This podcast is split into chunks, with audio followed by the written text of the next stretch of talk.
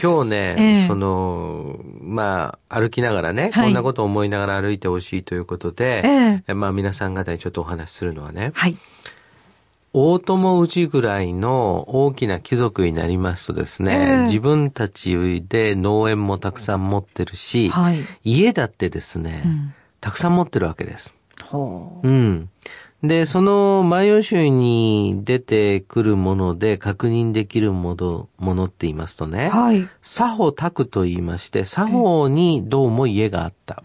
別宅のようなものがあったということですか？うんでも多分これは本件に近いでしょうね。でも、作法宅よりも西側に西宅と言われている西の家とか西の宅と言われている家がもう一軒あって、ええ。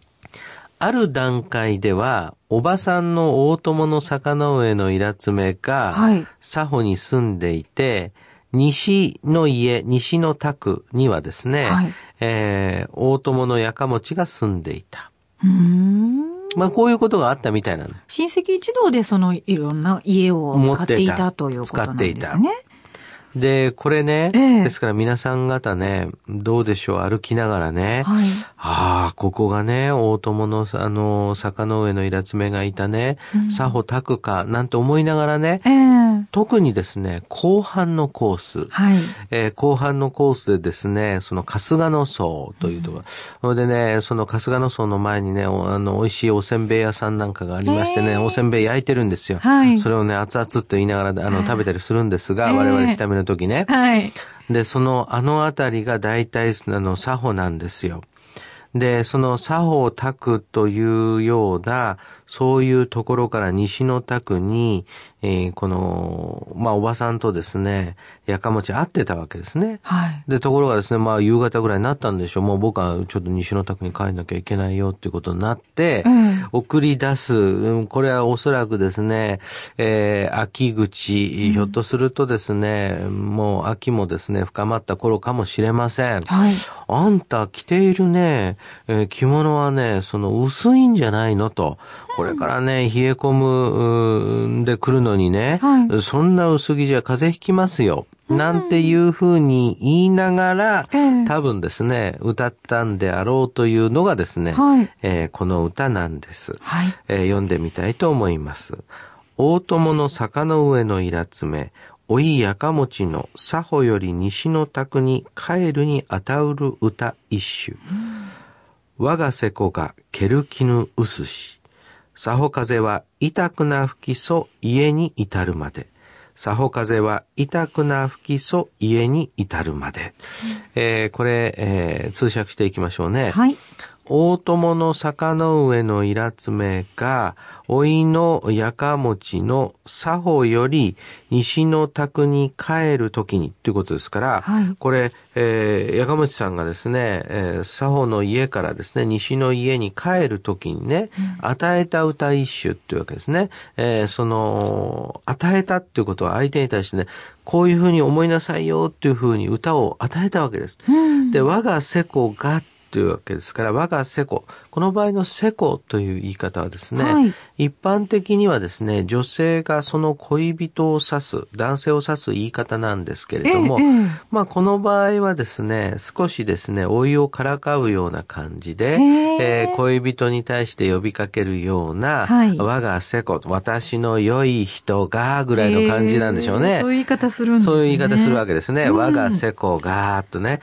えー、ケル絹、ケルっていうのは着るということですから、えあ着ている絹が薄いということですね。はいですから、おそらく厚いですね、服ではなくて、夏物の薄いものを着てたようなんですね。まだ衣替えが済んでなかったね。衣替えが済んでなかった。ところがですね。ね、だんだんだんだんこう気温が下がっていますから、えーこれではちょっとですね、えー寒いぞということをおばさんは思ったわけですね。うん。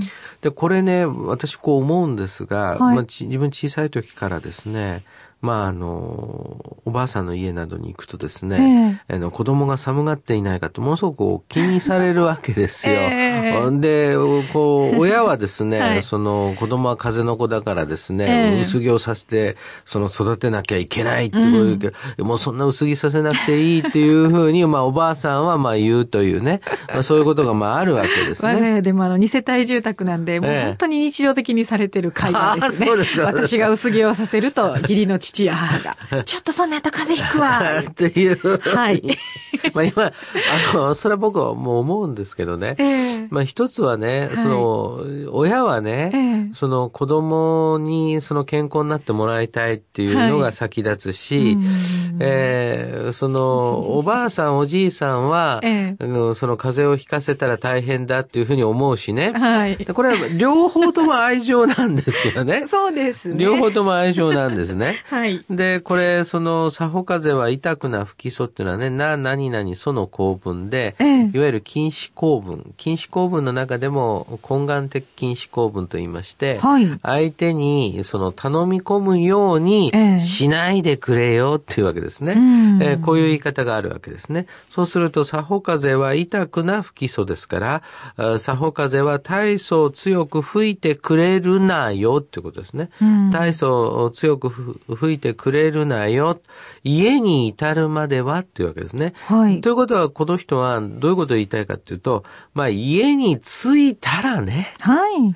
まあ吹いてもいいよと。うん。もうその老いがね、まあ歩いてる間だけはね、はいまあ吹かないでくれよと。うんこれね、あの、ラジオウォークはね、はい。毎年毎年ね、あのその思い出がね、ええこんなにたくさん私参加させていただいてもね、はい。毎年毎年ふっと思い出がね、よぎるんですよ。なんとかの時っていうとね。これはね、な、なぜかなとこう思うとですね、はい。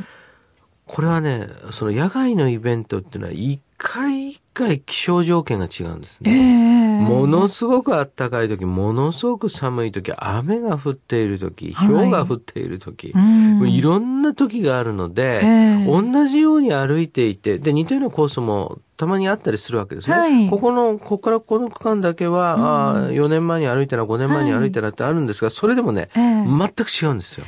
そうですね。うん。曇っている時と、うん。あの太陽がカンカンに出ている時では、景色が違って見えますしね。そうなんです、そうなんえです。えでね、これね、この暖かい時はですよ、はい。えーとにかくその菜の花が咲いていてですね、ええ。そしてそのあちらこちらでお弁当を広げていてですよ、はい。これはもうピクニックかっていう時もあればですよ、ええもう雪の中もみんな雪が目に入らないようにしながら、とぼとぼとぼとぼと、それにもう一つ皆さん方ね、ええ。あの、毎日新聞のね、ちょうど地図をですね、はい。持ってらっしゃるんですええ。ね。それがね、もうボトボトに濡れながらもですね、ね。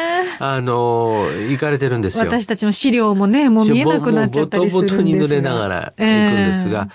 でもね、一番ですね、はいやっぱ困るのはですね、ええ放送的に困るのはやっぱ風です。はあ。風が吹くとですね、いろんなものが飛ぶってこともあれですし、風の音が入るってこともボそうボボボボっていう音がするんですよね。すごいんですね。ええで、それともう一つはですね、その、我々ですね、話す側も解説人の方もですね、はい話しにくいんですよ。風の時の方は。うん。でゆ雪はしんしんと降りますからね。ええうんね、女性はこう髪の毛がね、顔にまとわりついたりして、前が見えなく、そう簡単に書き分けられませんからね、資料持ってて、マイク持っててっていう。そうですよね。ねえそうですよね。はい。あれ、だからもう一回一回ね、ええこう違うわけですね。ねえでもね、今日僕この歌もう一回ね、はいまあ、久しぶりに読み返してみてね、ええまあこれはおそらく、う天平年間のある時なんでしょう。はい。まあおそらく天平5年前後と考えればですね、733年ですよ。ええで、そうすると733年の前後にね、うん、まあこういう会話がね、まあおばさんとの間であったわけですね。はいあんた、これはもう冷え込んできてるから寒いんじゃないの？と。えーもう、これはあなた帰り着くまではね、風を吹いてくれるなって頼んどくわよと。はい。で、そういうようなその一瞬ですよね。はあでもおそらくこの歌渡して、まあ10分もないでしょはい。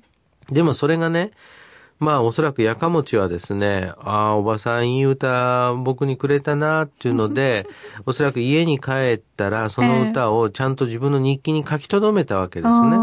ね、もうやかもちもいい大人でしたもんね。そうなんです、そうなんです。まあこの時はまだですね、まああの未婚だったと言われているんですが、はいはい、あの、やっぱりその心配してるわけですよ。おばさんとするとね。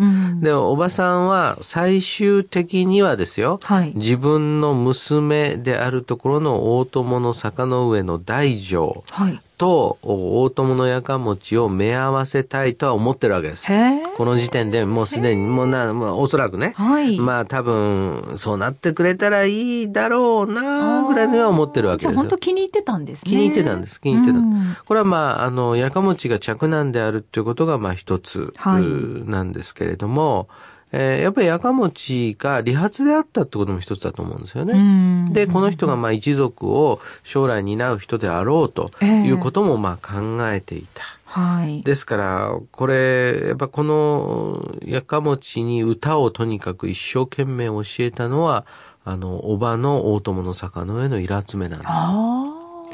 だからこれね、まあ、その我々が歩いてるコースのおそらくどこかですよ。はい、こうおばさんがこう手振りながら歩いて、やかもちまあ帰るよって言って、で、そこのところをこう歩いてね、えー、ちょうどですね、まあ一つの否定地と言いましてね、はい、ここではないかと言われているところ、佐保宅の候補地の一つがですね、はいえー、先ほど言いました春日野荘ですよね、えー、で春日野荘からさらに西ですからね、はい、そういうところをこう歩いている、うん、わけですね。姿がね。どでそうすると薄いやつと薄物っていうとね、どの程度の薄物だったのかなとかね。ね秋口だった秋口だったんでしょうけどね。ねだから、おそらくそのやかもちにとってはね、まあこの服でいいだろうと。えーは思ってたはずなんですよ。思ってたはずなんですよ。そこをね、歩かれるときに、今ではサホ風っていう言い方あまりしませんけど、うん、実際風が吹いたら、うん、あ、サホ風ってこんなのだったのかなそうです、そうです。思いながらね、歩いていただけますね。で、ですからね、えー、これ、あの、サホ風、はい、えー、奈良の風、青鬼吉奈良の風、えー、えー、そしてサホの風、えー、これもみんな無料ですから、